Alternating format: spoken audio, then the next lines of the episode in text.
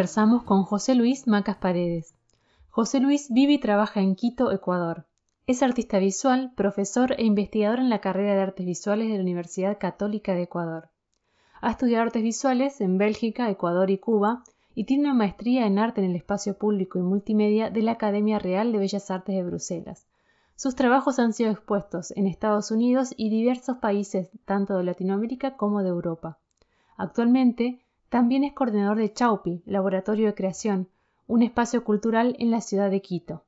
A José Luis tuve el gusto de conocerlo por casualidad en el aeropuerto de Córdoba Capital, Argentina, unos cinco años atrás. Hoy revivimos algo de ese grato intercambio a través de la entrevista que vas a escuchar a continuación. En ella, José Luis nos comparte sus puntos de vista con respecto al arte y los encuentros y relaciones que éste propicia.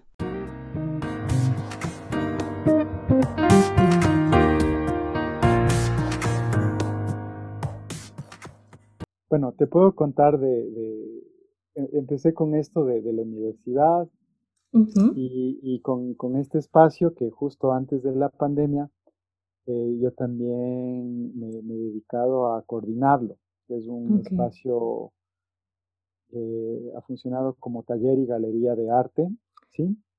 Y se llama Chaupi. ¿Cómo se llama? Se llama Chaupi Laboratorio de Creación. Chaupi es una palabra quichua, es un concepto quichua andino que significa centro y a su vez como centro es un lugar de encuentro. ¿Has tenido que consultar centro literalmente como el centro de algo o como punto de...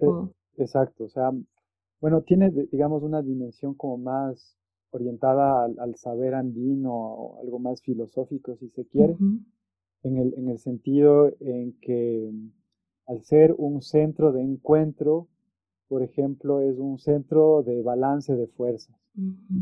Y esta idea de simetría quizás no siempre es, es de pronto como podemos entender la simetría en, yo qué sé, en su, una idea como más occidental, si se quiere, donde las cosas son como iguales. Sí. Hay un, un principio de, de, de, lo equitativo, pero, pero la proporción no siempre es simétrica. Entiendo. ¿Me entiendes? Y entonces, pero bueno, eso, eso es lo que hace de un lugar un centro, ¿no? Que ante todo sea un, un, un lugar para, para, el encuentro. Entonces, este, este espacio yo lo abrí en el 2016. Sí. Y, y a partir de ese año, yo fui trabajando en colaboración con algunos colectivos, con otros artistas, con gente que viene más también del, del trabajo de la gestión cultural, de colectivos ciudadanos, eh, vinculados más a la, cuestión intercultural, a la ecología, al ecologismo y también a, la enseñanza, sí, a la, formación, a la, pedagogía. Entonces, digamos, por esas líneas hemos tenido laboratorios, talleres, ferias, encuentros de saberes, ¿Trabajan con gente principalmente local o traen gente afuera? ¿Cómo hacen el, para los talleres y eso? Es, sí, o sea, la, digamos que la, la, incidencia y como el, campo de acción es, es, local, ¿no? Con en la escena cultural de Quito. Eh, en un momento, pues, eh, justo antes de la pandemia, eh, había una, una un movimiento bien interesante de, casas culturales independientes aquí en la ciudad, que también el, espacio hacía, empezó a ser parte como de estos, de estas también de estas, de estos colectivos. Em, y, pero bueno, hemos tenido también cosas con, con gente de Perú. Organizamos en el 2017 una feria de exposición con un colectivo de Lima, que hacen gráfica, que se llama Mapolay, tiene una línea de ropa igual. Ah, eh, que viene más del diseño activista, por así decirlo. Es mm. gráfica política eh, con toda esta, esta estética chicha y, popular, ¿no? De la cumbia y todo esto. Entonces, con ellos hicimos toda una jornada de, feria, de exposición. Fue, fue súper chévere con, bueno, con unos compas de Bélgica y de Francia que vinieron también por acá. La cosa es que eh, yo, yo creo que este espacio tiene, tiene o ha tenido su lugar. una vez que aquí en Quito abres un espacio, seguro van a pasar cosas porque, porque no hay muchos. Ah, y, yo creo que hay una, una fuerte producción y, en proporción, ¿no? A la, yo que igual estoy inmerso en, la, todo lo que es la enseñanza de, artes aquí en la ciudad. Em, claro, o sea, hay mucha, mucha gente, muchos jóvenes, muchos chicos y chicas que estudian artes y que tampoco hay un sistema de galerías establecido, eh, la institucionalidad eh, pública, cultural, eh, a veces es muy clientelar, son agendas personales. Mm. Entonces, claro, cuando es artista joven es, es más complicado. Entonces, muchas de estas casas independientes y de espacios como el que te digo, creo que hemos estado trabajando con esos, con esos públicos. ¿Y hay algunas temáticas que, que, que, sean como prioritarias? Digamos, porque veo que dentro del arte, viste, hay un montón de, de campos, de lineamientos que uno puede abarcar. Eh, ¿Cómo lo encaras vos? ¿Cómo lo propones? Un poco lo que te decía, ¿no? El espacio, este espacio, este, este concepto chaupi de, encuentro, eh, claro, al, al, haber empezado este espacio, eh, sí corresponde con, con parte de, mi forma de también de entender varias cosas del mundo y del relacionarse, ¿no? Sí. Con, con, la realidad y con todo. Entonces, em, como te digo, ha habido esta, tiene esta apertura de, de no hablar desde una autonomía del arte, por un lado, de, y ni tampoco academicista. De alguna manera yo, yo tengo, claro, un pie en una universidad y, y afortunadamente con, con, los colegas de la carrera de artes visuales de la, Universidad Católica, la gran mayoría diría yo, compartimos esta como esta mm, conciencia de que, de que una academia que no está vinculada con, con la sociedad, con, con, diferentes entramados que hay ahí, pues se enfrasca, ¿no? Y, y, mm. es una cuestión que, que, se queda mucho en lo, en lo autómata. Sí y al arte creo que le pasa, le pasa igual. Entonces, cuando te hablo de un espacio y un momento, un lugar y, momentos para el encuentro de saberes, eh, es, es, creo que con esa relación y saberes que, que vienen pues de la, de la tradición andina, saberes que, que vienen no solamente del campo de las artes, mismo eh, preguntarse entre estas eh, distinciones que a veces se generan entre arte y artesanía, lo autoral, lo colectivo. Yo creo que esas han sido como maneras de, posicionarse, ¿no? Entonces, esto de no encasillarse en la autonomía del arte, aunque cuando es también un espacio de galería, eh, o sea, asumir que también eso nos pertenece, ¿no? Eh, y, que, y, que, y que eso pueda convivir con, con, con otros saberes sin, sin, sin, esta lógica de, las, de, una, de una jerarquía, ¿no? Como a veces el mundo académico tiende, o el científico a veces tiende a, a posicionarse, o, el arte frente a otros saberes y haceres, eh, donde hay un pedestal que, que hemos visto que genera también, ¿no? una, una producción fragmentada, como que no es accesible a, todo público o a todo artista. Sí, sí, hay una, una, una cuestión de, de, accesos, pero una cuestión también de que, de que la vida no, no, no funciona tan así. La mm. vida es una red de, de, relaciones, de adaptaciones, de correspondencias, y, estos enfrascamientos a veces son ilusiones de lo, de a veces cómo este entramado de, de, la vida se comporta, ¿no? Que es como vas a una selva, yo qué sé, y en la selva, o sea, no, no, no tienes, eh, o sea, puedes tener, claro, un ecosistema pequeño en ecosistemas más grandes, pero siempre hay una relación. Y esta, esta lógica del relacionamiento, creo que por este concepto de Chaupi, que es un lugar de encuentro para, para este tejido de relaciones, es, es, es por ahí, ¿no? Entonces, bueno, sí. Decir algo. Ah, no, no sabía que se había escuchado. Em, con el tema de, tus, de tus alumnos, eh, como docente, ¿lo vinculás? ¿Cómo lo transmitís a este concepto? ¿O, o permitís que cada uno haga, se acerque y, perciba la propuesta por su cuenta? ¿Se explicita, digamos? O? Em, no, yo, creo que, a ver, el, de por sí la práctica artística te, demanda, pues, yo qué sé, observar, imaginar, sentir, pensar. Y yo creo que eh, yo en el taller que te comentaba, en este taller de arte y espacio específico. ¿Ese de la FACU? ¿o es? Ese es el de la FACU. Sí, ese, ese, es el de la FACU. Y en el Chaupi han habido talleres, pero no necesariamente los he dado yo, sino eh, lo que a mí me ha interesado es conectar, por ejemplo, eh, un público que puede ser los estudiantes de arte de una universidad, en el caso donde, yo trabajo, u otras. También la escena quiteña es una escena no muy grande y, entre la gente que estamos trabajando en este medio, de una otra manera un poco nos conocemos. Entonces es como que sí, sí, sí, como creo que como en todo, ¿no? Cuando hay afinidad, pues hay, hay algo que pasa, ¿no? Sí. cosas.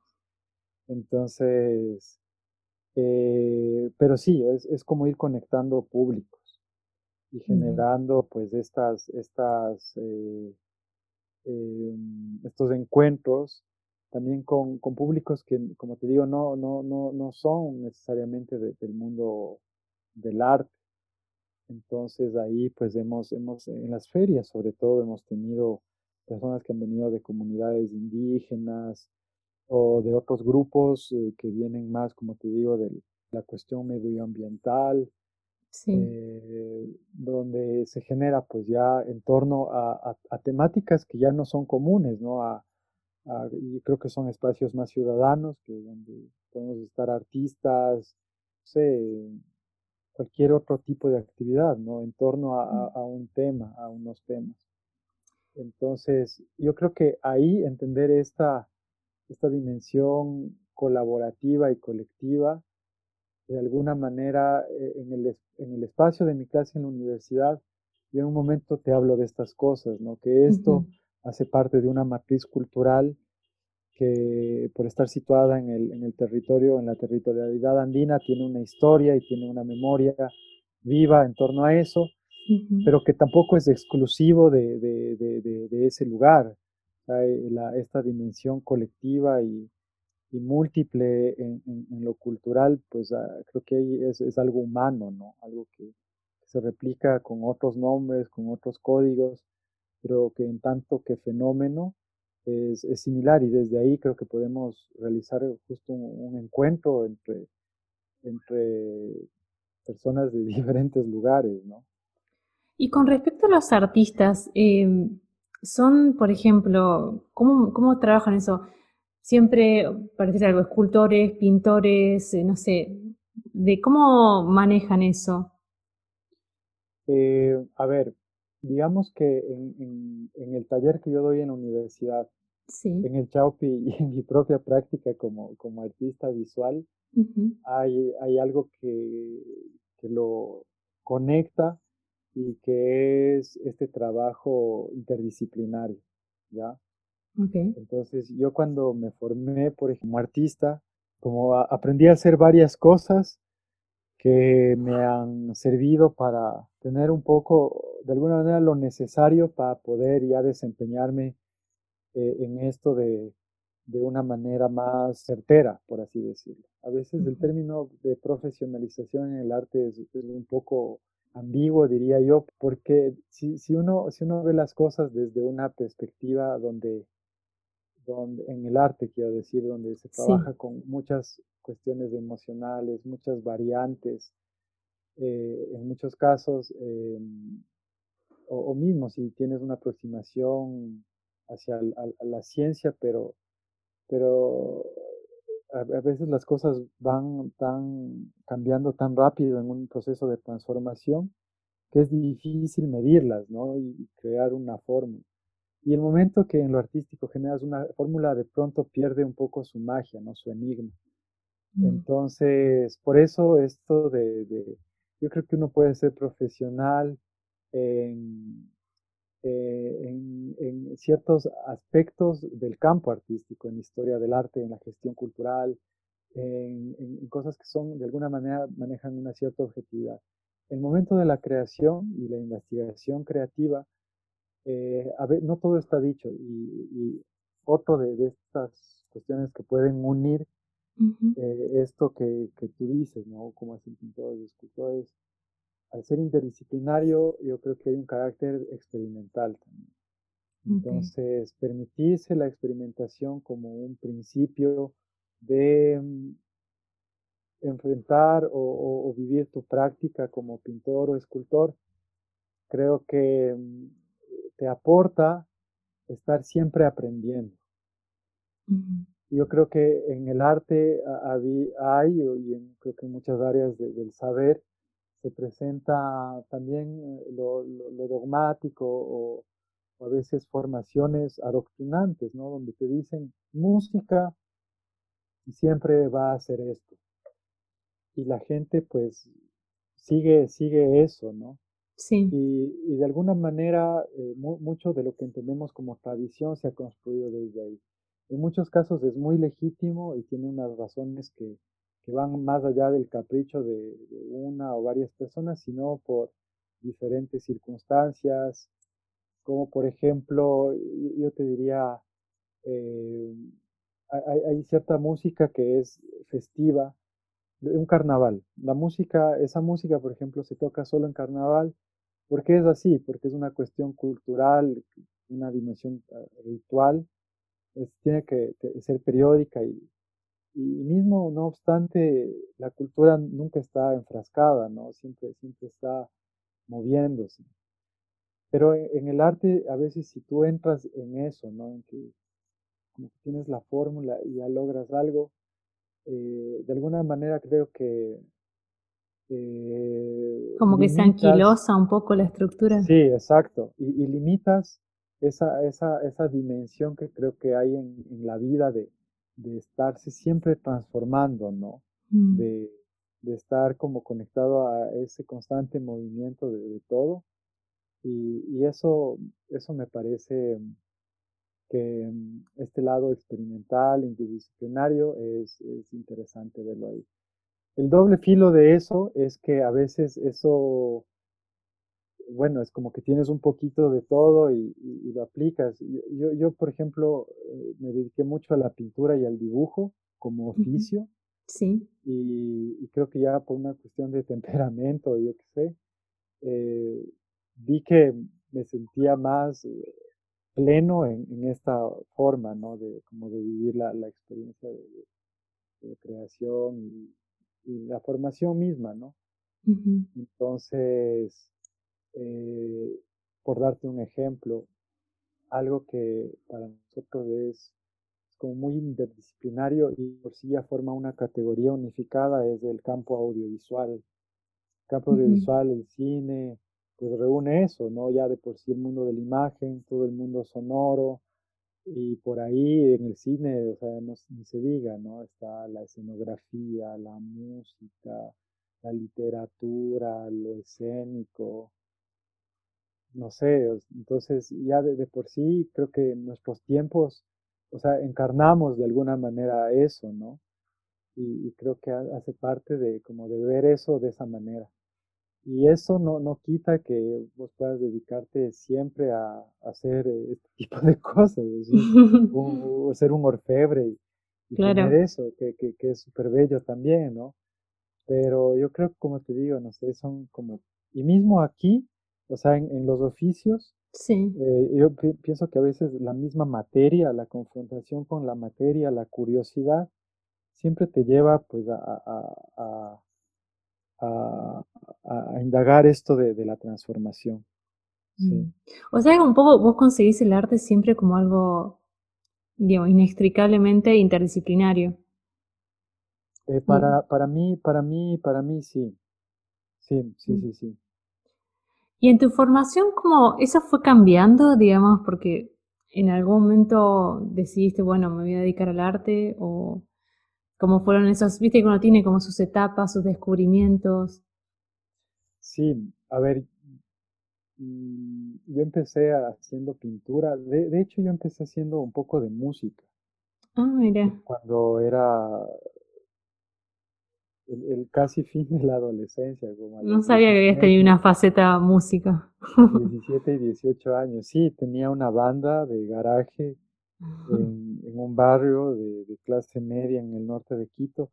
Yo, yo nací y crecí en el centro de la ciudad. Bien citadino. o sea, y sí, que el centro es como la ciudad antigua, la ciudad, eh, el centro histórico, donde o sea, es como una especie de palimpsesto, ¿no? De lasaña con varias capas culturales que, conviven juntas y, que ves bien lo, andino, lo inca, en algunas partes lo pre-inca, ves totalmente lo, barroco y, colonial, la parte republicana y, ya todo el siglo XX, ¿no? Lo que puede ser ya la, esa como modernidad de, las ciudades latinoamericanas también. Mm. Entonces, eh, cuando yo me mudé a, los 13 años a la parte norte de la ciudad, que era un, barrio que todavía se estaba formando, ah, un barrio, o sea, que, no tenía todo, todo ese bagaje de, donde fresco estaba. Iglesias, sí, y muchas iglesias acá acá todo el, todo, todo la, la, la, arquitectura colonial, el arte colonial aquí en Quito es muy, es muy presente. Y como te digo, o sea, eso convive con también en el centro en una época donde había mucho comercio popular. Entonces, eh, o sea, realmente era un, lugar de, de, mucha interacción y, de mucha gente muy diferente. Mm. Entonces, yo creo que eso de alguna manera yo, ahorita que me preguntas, yo lo, identifico con esta forma de, entender varias cosas desde lo interdisciplinario o, esto de estar como en constante relación de varias cosas, ¿no? Como de, ser un poco sensible a eso. Y cuando fui allá, pues eh, en el centro, no había, eh, en Quito no hay muchos parques, son calles pequeñas, hay mucho smog. Entonces mi familia de hecho se cambió por eso y, era un lugar, bueno, donde ya había un parque, una cancha de fútbol y tal. Y, bueno, salía, o sea, tenía, tenía una perrita y, salíamos al parque y me hice amigo de sí en, plena adolescencia. Y uno de estos chicos que frecuentaban también el parque, pues tocaba la guitarra y su padre y su tío eran artistas, eran pintores. Y bueno, uno de ellos, eh, eh, como es eh, Tomás Ochoa, que es un, un artista eh, pintor, artista audiovisual eh, ecuatoriano, eh, con un trabajo muy, muy, muy bueno, ¿no? Entonces, ahí fue, fue chistoso, porque con el Pablo, él quería a toda costa hacer una banda de rock, y, a mí me gustaba el rock, y me acuerdo íbamos a conciertos y tal, hasta que conocimos a alguien que tocaba la batería y, y solo se dio, y éramos tres tres guambras, tres jovencitos ahí en, un garaje eh, que no sabíamos ni tocar bien, tocando música, ¿no? Y mientras más duro suene, mejor. Claro. Entonces, y creo que eh, eso, ¿no? De como de tener este gozo creativo compartido, creo que también de ahí viene esa, eh, esa, sí, manera de, de, concebir cosas, ¿no? Creativas, ¿no? Mm. De, poderlas hacer con alguien más.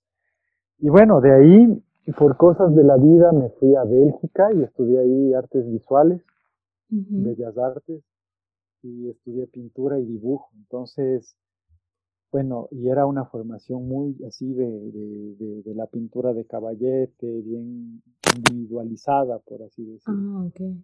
Ajá, entonces eso creo que en un momento también era lo que buscaba. Igual es toda una experiencia también más allá de lo que te den en la, en la facultad o en la universidad, el, irte afuera, el, otra cultura. Sí, Eso, sí, cómo no. ¿Cómo lo, cómo lo percibiste? Pues hay en una ciudad como Bruselas, ¿no? Bruselas es la, la capital de la Unión Europea. Es una ciudad que no es muy grande, pero es extremadamente cosmopolita, mm. hay gente de todo el mundo. Entonces, eso, eso fue chévere. Y, bueno, yo ahí conocí a, de hecho, de hecho ahí fue, e, es algo que, que en Latinoamérica, por, bueno, varias razones, eh, a veces como que entre países vecinos nos conocemos muy mal o no nos conocemos. Es cierto. Entonces, eh, tanto a nivel histórico, de nuestras diferentes memorias de diferentes pueblos que habitan los países, y bueno, ya en lo que a mí respecta, pues ya en cuestión del arte y, todo esto, ¿no? O sea, ves nombres, ubicas nombres, pero tampoco es que de pronto son nombres que están mediados por otro tipo de legitimaciones, más que por el mismo hecho de, de compartir cosas en, común, ¿no? Como, como, como mm. zona, como región.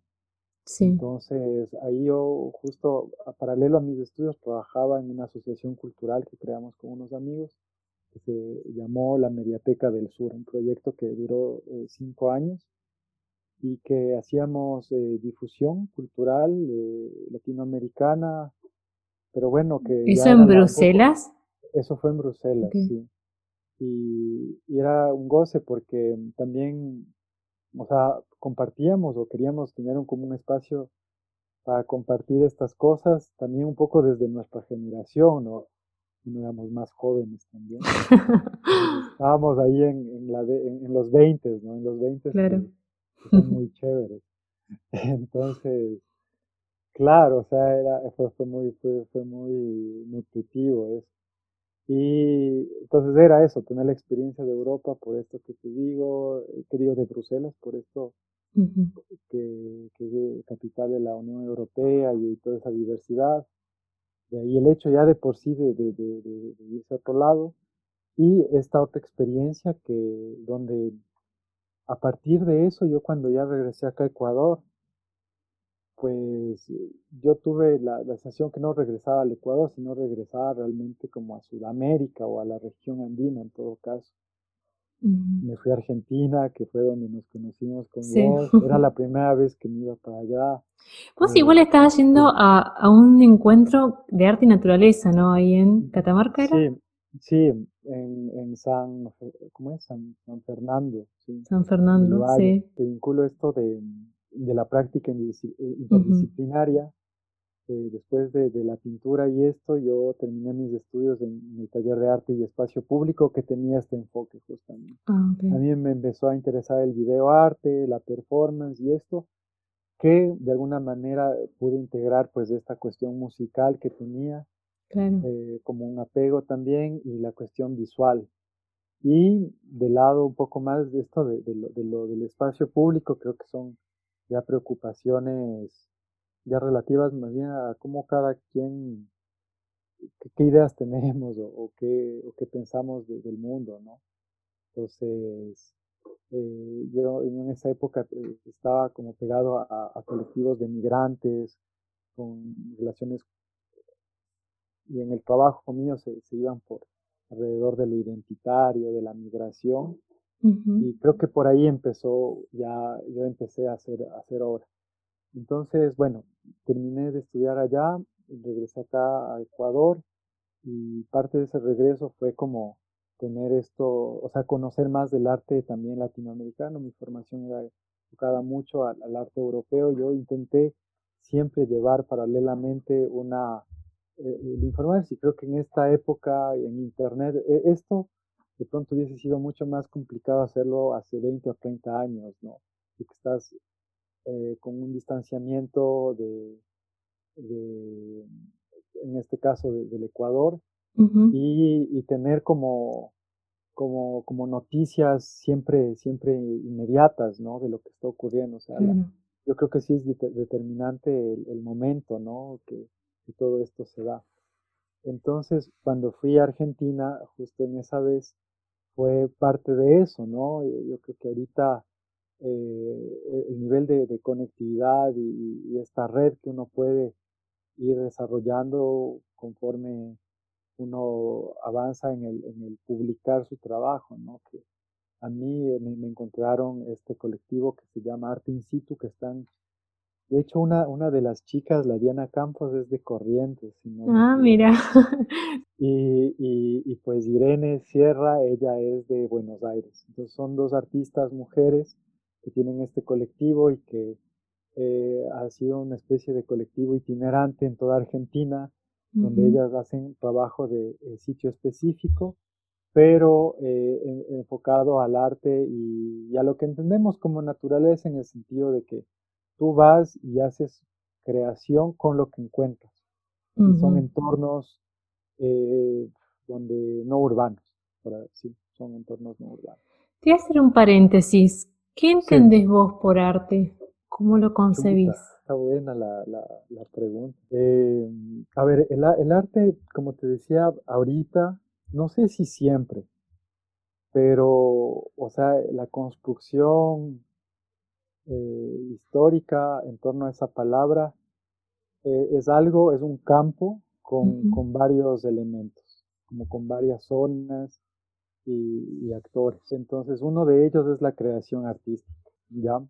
Entonces, en la creación eh, también está inmerso el, yo creo que el hecho de, del reflexionar, de hacerse preguntas, y, por ahí van, va, yo creo que ya la, el, pensamiento artístico, ¿no? Puede ser la, la estética, las ideas, yo, qué sé, lo, lo, que puede nutrir, digamos, emocional, espiritual o intelectualmente tu pulsión o deseo de crear algo, ¿no?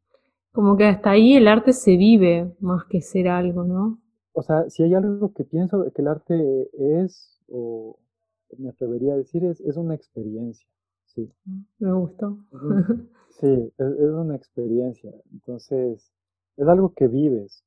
Así no lo hayas hecho, pero que te hace vivir algo. O sea, eso es muy loco, ¿no? Mira, yo justo en la clase, en la clase de clase de medios audiovisuales que doy, eh, vemos una parte, no, es en la de taller, es, es una cueva justamente en Argentina, en, en la Patagonia, que se le conocen como la cueva de las manos. ah, en mi provincia, ahí, ahí en Santa Cruz.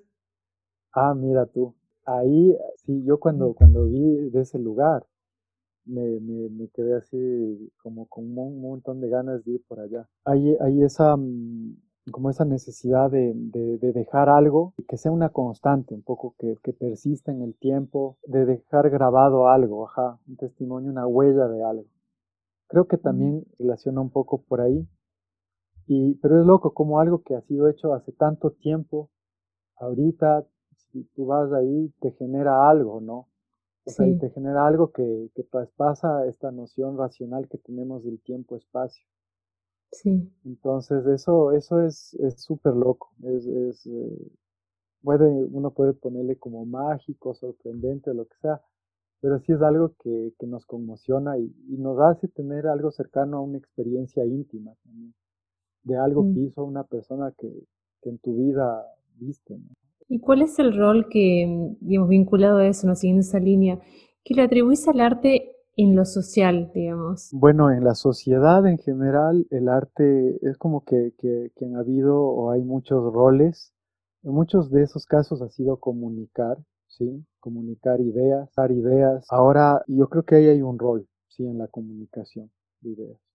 Por ejemplo, ahí sí puede haber. Cuando es voluntad del artista y, su, de alguna manera, su entorno de obra que que se tenga que comunicar. Un, artista que trabaja temas medioambientales encontrará unas figuras poéticas o recursos para no ser literal, pero sí para pasar un mensaje, ¿no? Hacer entender algo con respecto a lo que él piensa. Yo creo que hay otro rol y, el que creo que es el que más me gusta, que es el rol de la imaginación, porque la imaginación es, es, es la capacidad de generar imagen. Entonces, yo creo que el arte nutre eh, los imaginarios o, un poco se ha encargado de, llevar a los imaginarios de la sociedad a, lugares que los artistas se proponen llevarlos y que de pronto es por, por eso, ¿no? Porque hay una sociedad que se configura y donde el arte tiene un, lugar en, en otras estructuras sociales,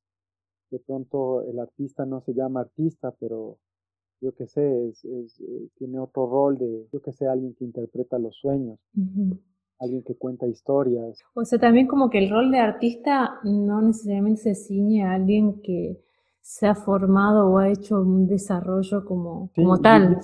Y, eso es creo que su gran ventaja. Por eso te digo esto de, de la profesionalización en algo que, que, tiene tantas aristas que agarrarla así, como si uno quisiera agarrar la poesía y, decir esto es poesía, Sí. Eh, justamente creo que es una, algo bien ingenuo.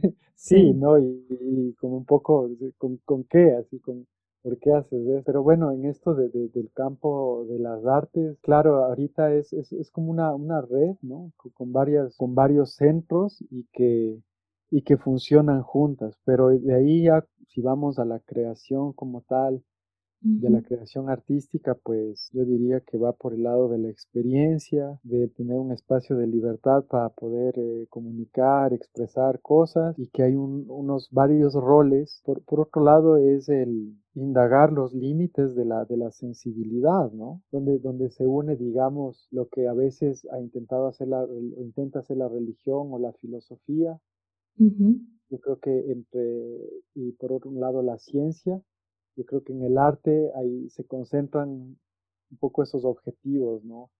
Eh, la religión eh, o la espiritualidad en el hecho de, del creer en algo, la filosofía en el hecho de pensar y la ciencia en el hecho de comprobar ciertas cosas, ¿no? O sea, uno puede, eh, en el arte uno, o sea, más que comprobar, uno puede realmente inventar con una licencia que es muy amplia.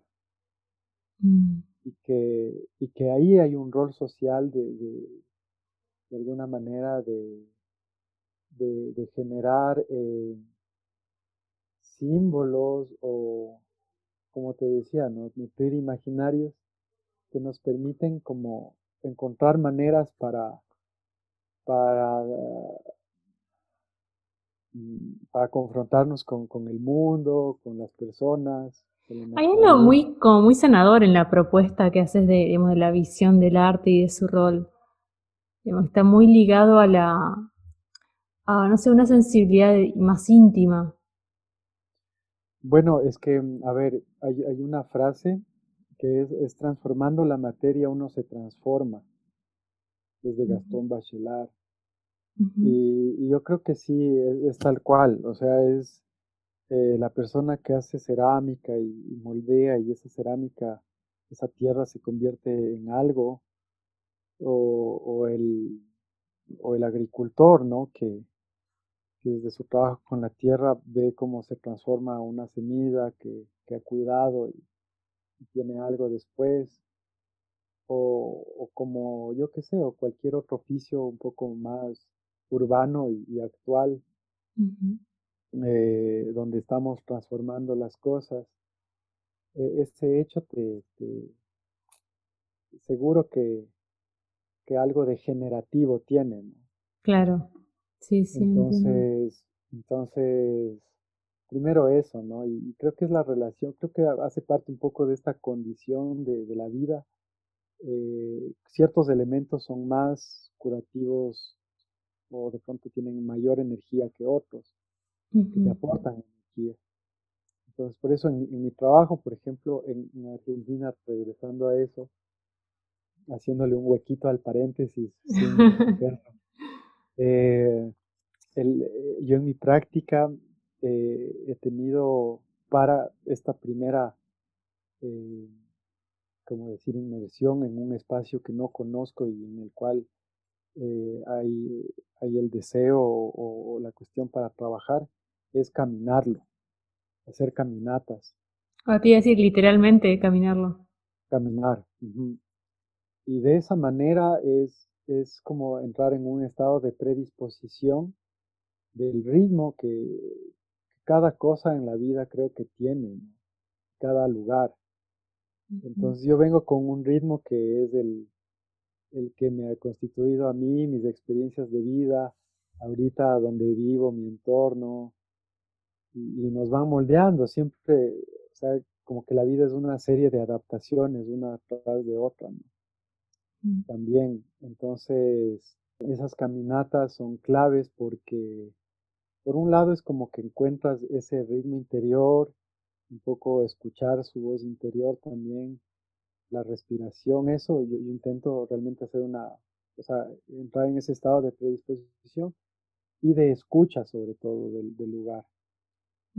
Entonces, yo creo que eso, regresando un poco al paréntesis, es, es, es, una, es, una, es una instancia pues de, que, que, está ligada a, algo, podemos relacionar con el bienestar, te hace bien. Y sobre todo en este mundo frenético, generalmente a veces en los lugares urbanos solemos estar. Ahora que lo mencionas, el ritmo que se propone desde, bueno, un poco las, las grandes urbes también, que creo que está, se desarrolló un poco exponencialmente con eh, el tema de las nuevas tecnologías, que ya no son tan nuevas, pero de todos modos han cambiado mucho en relativamente poco tiempo, eh, como Internet, las redes sociales y demás. ¿Cómo crees que incide en el proceso creativo, eh, en el rol del artista? Si bien obviamente provee herramientas nuevas, también eh, me, interesó esto que mencionabas del ritmo, ¿no?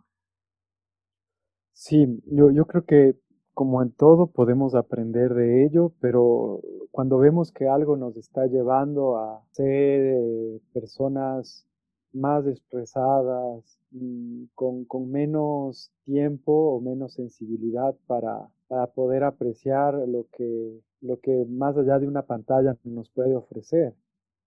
Mm. Eh, pienso que algo pasa, ¿no? o sea que en ese aspecto vos decís que estar atento porque puede que no sume, sino que reste. No, yo, yo, yo le, yo, claro, o sea, no anulo y pienso que hay muchas cosas valiosísimas como por ejemplo, bueno, el mismo hecho de compartir información, conocimiento. Sí. O sea, esto, ¿no? Esto que estamos haciendo es gracias a todo esto y es increíble y, qué bueno que lo tengamos. Pero creo que ahí, insisto, es, el balance, ¿no? Como en todo. Cuando vemos que todo se apunta hacia allá y hay un descuido de lo otro, eh, también eso que conlleva, ¿no? ¿Qué, qué, qué efectos está trayendo?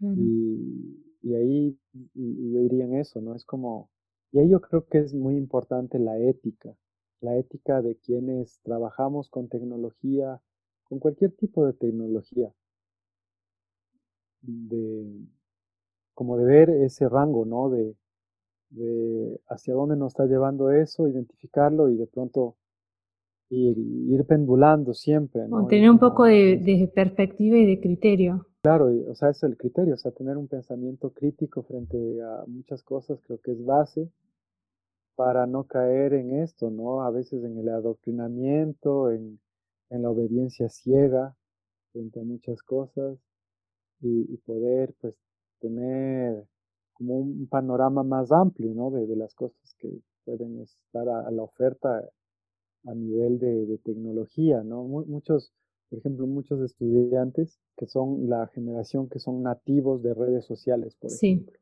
que tuvieron redes sociales desde niños. Eh, en muchos casos no se, no, se, no se generan la pregunta. Yo creo que el rol ahí en, la educación artística, en todo caso, es poner la pregunta.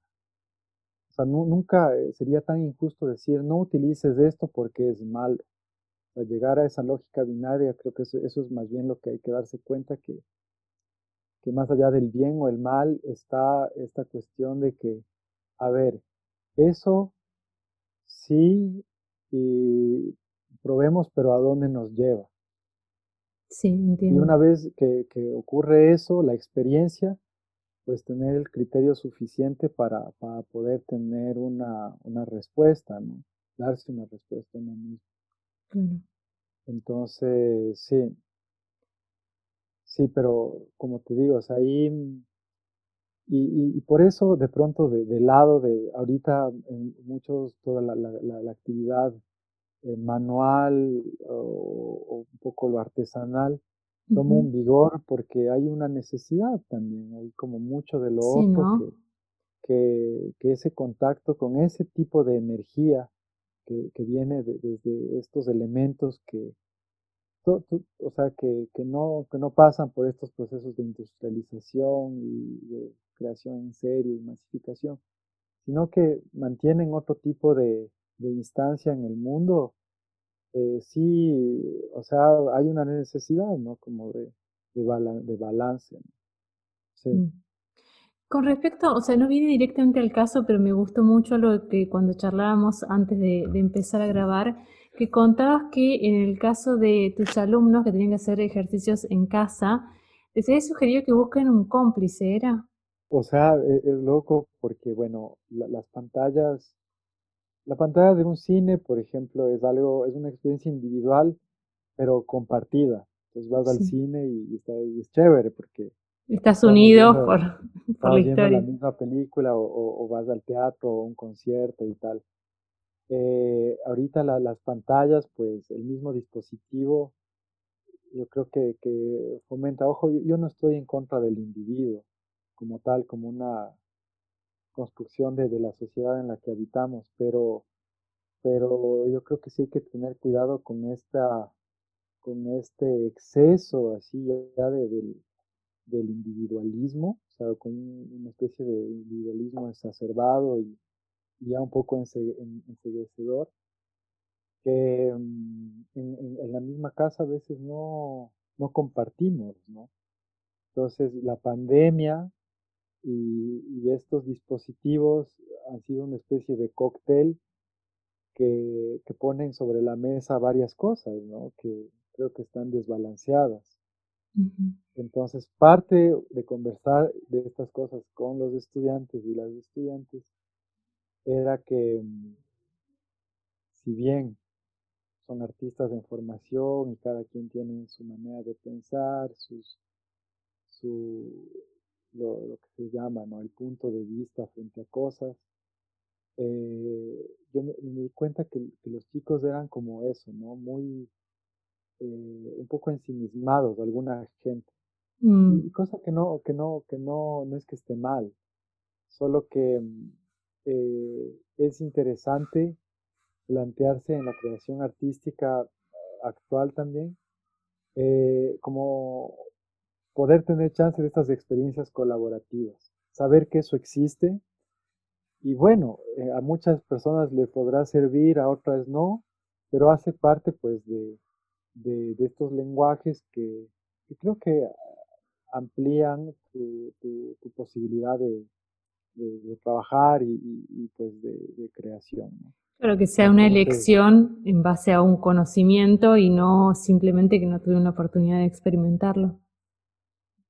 Ya, claro. Entonces, va como que la invitación va por ese lado. Si no se da, no la vamos a forzar. Y si, y si se da, vamos a seguir eh, ahondando un poco en eso. Entonces, como te digo, en muchos casos no funcionó. Y bueno, si había que dibujar o había que hacer cosas, pues ellos a veces trabajaban desde una fotografía y, ya hacían en su habitación y hacían su trabajo de esa manera.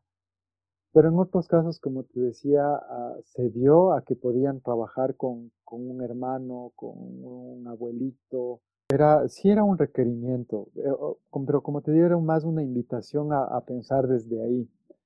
Y, y en el requerimiento, eh, o sea, visto como un requerimiento porque hay cosas que, mm, por ejemplo, en el trabajo que hacemos en, en video, en, las clases de video arte, eh, el audiovisual de por sí son trabajos en grupo.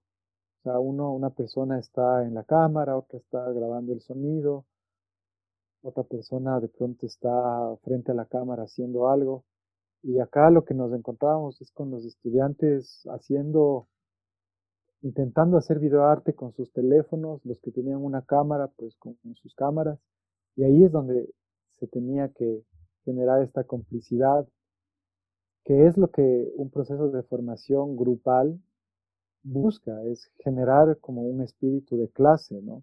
Mm, sí, en todo caso, o sea, yo, yo, yo, lo llevo desde ahí también en mis clases, ¿no? Perfecto. Entonces era, era eso, o sea, está la pandemia, pero que eso no sea un, como tampoco un argumento, para decir no podemos hacer nada. Veamos qué podemos hacer. Claro, un adaptarse con nuevos desafíos, pero con la posibilidad de, nuevos descubrimientos también. Sí, sí, ¿no? Y, mira, yo te voy a mandar unos enlaces de los, de los trabajos que han hecho los chicos y las chicas, unas cosas súper chéveres. Entonces, sí, o sea, como te digo, hay cosas que funcionan y otras que ya hay un cansancio, decir, ah, ¿hasta cuándo será esta vaina? Sí. Pero ya, es así. La verdad que estamos todos un poco como saturados de la situación. Pero imagino que este tipo de, ejercicios eh, y ya también eh, tener un espacio para compartir con otros, aunque sea digitalmente, debe ser refrescante en, muchos casos. No, total. Un idioma común también, el idioma, digamos, como artístico. Y es, sí, es bello ver cuando, cuando las cosas funcionan y creo que hay esa predisposición porque creo que en, el hecho de la educación hay un pacto de, confianza, que consiste en que, bueno, vos como estudiante, tú o tu familia invierte en una educación y confías que vas a recibir eso que, mm. que, esperas recibir. Y de la parte de, uno, del lado de la, de la, como educador o educadora, eh, hay la confianza de que hay una predisposición a recibir eso, ¿no? Y a, hacerlo, hacerlo tuyo y, ampliarlo. Y, siempre está como yendo y viniendo, ¿no? Claro, es mi vuelta. Sí. José Luis, la última pregunta para ya cerrar. Em, ¿Recomendaciones o para gente que está empezando, digamos, a tus alumnos, por ejemplo? ¿Qué sería lo que, si tuvieras que elegir un punto? Que crean en, su, en su intuición mucho, eh, es bueno ya tener, saberlo, lo, saber ciertas cosas para tener lo necesario para poder continuar. Hay, hay, hay un tango que dice como es el cigarrillo, la fe en mis sueños y una esperanza de amor. Me gustó eso. sí, eso, eso creo que es un buen, un buen concepto. El eh, cigarrillo no tanto, pero algo, sí, algo que pues te Sí, ese, como que puedes suplantarlo. Qué bueno.